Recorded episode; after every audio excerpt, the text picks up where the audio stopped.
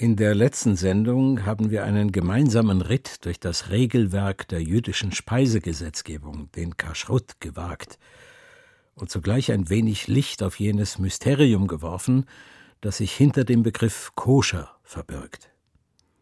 Dabei wurde schnell deutlich, dass es bei weitem nicht ausreicht, nur Schweinefleisch zu meiden und erst recht nicht bedeutet, die Nahrung von einem Rabbiner segnen zu lassen.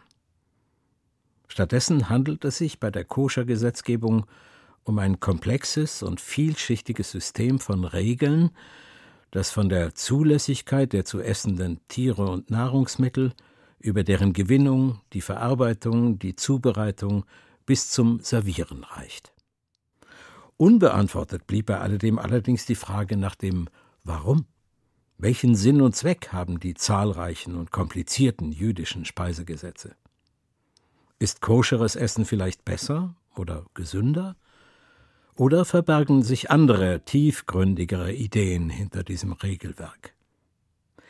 Fest steht jedenfalls, dass es sich bei den Kashrut, also den jüdischen Speisegesetzen, um ein System handelt, das vordergründig sowohl von Nichtjuden als auch von vielen Juden, die es mit der Gesetzestreue nicht ganz so genau nehmen, und sich mit den Hintergründen nur selten eingehender beschäftigt haben, als antiquiert, kurios und als nicht hinnehmbare Einschränkung persönlicher Essensvorlieben empfunden wird.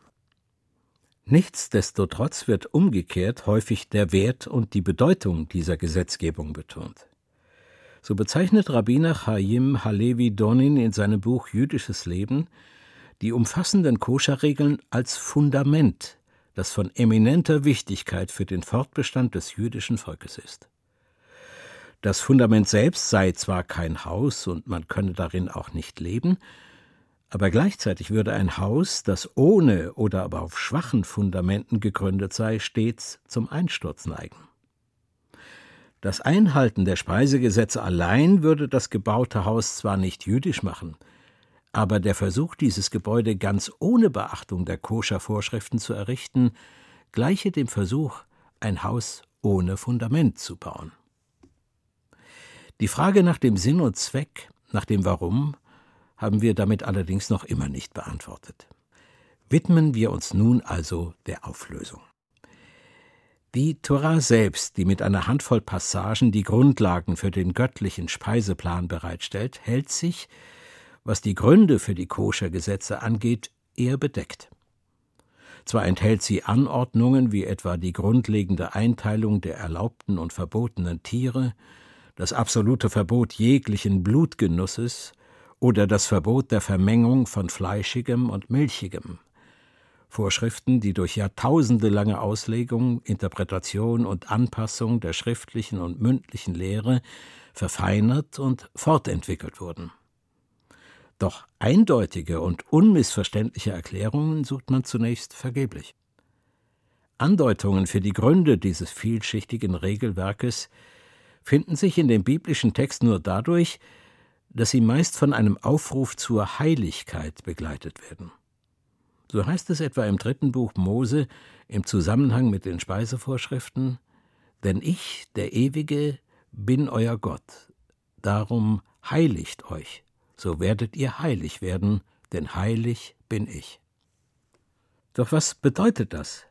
Was meint der Aufruf zur Heiligung? Aufklärung verschafft einen Blick auf die grundlegenden Ideen, die im Judentum beheimatet sind.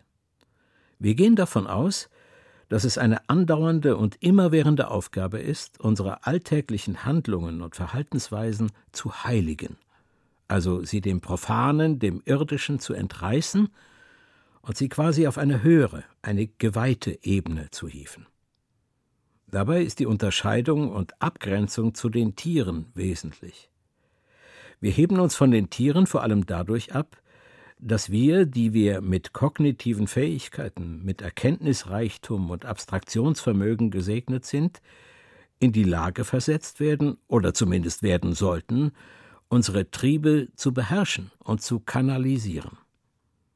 Zwar unterscheiden sich unsere grundlegendsten Bedürfnisse nach Nahrungsaufnahme und Sexualität nur wenig von denjenigen der Tiere, doch der Aufruf zur Heiligung verlangt von uns, diesen Trieben nicht ungezügelt, rücksichtslos und in jedem Moment nachzugeben, sondern sie auf eine uns Menschen würdige Stufe zu heben. So sollen alltägliche Handlungen wie etwa das Essen oder der Sexualtrieb der schlichten und sofortigen Befriedigung entzogen werden und im Bewusstsein von Gottes Allgegenwart zu einer religiösen Handlung erhoben werden. Gerade die Kaschrut-Gesetze sind dafür ein Paradebeispiel, weil sie einen der grundlegendsten menschlichen Triebe, nämlich denjenigen nach Nahrungsaufnahme, in jedem Moment aus dem Banalen, dem Alltäglichen herausreißen und ihn in der täglichen Praxis auf eine höhere, menschenwürdige Stufe erheben.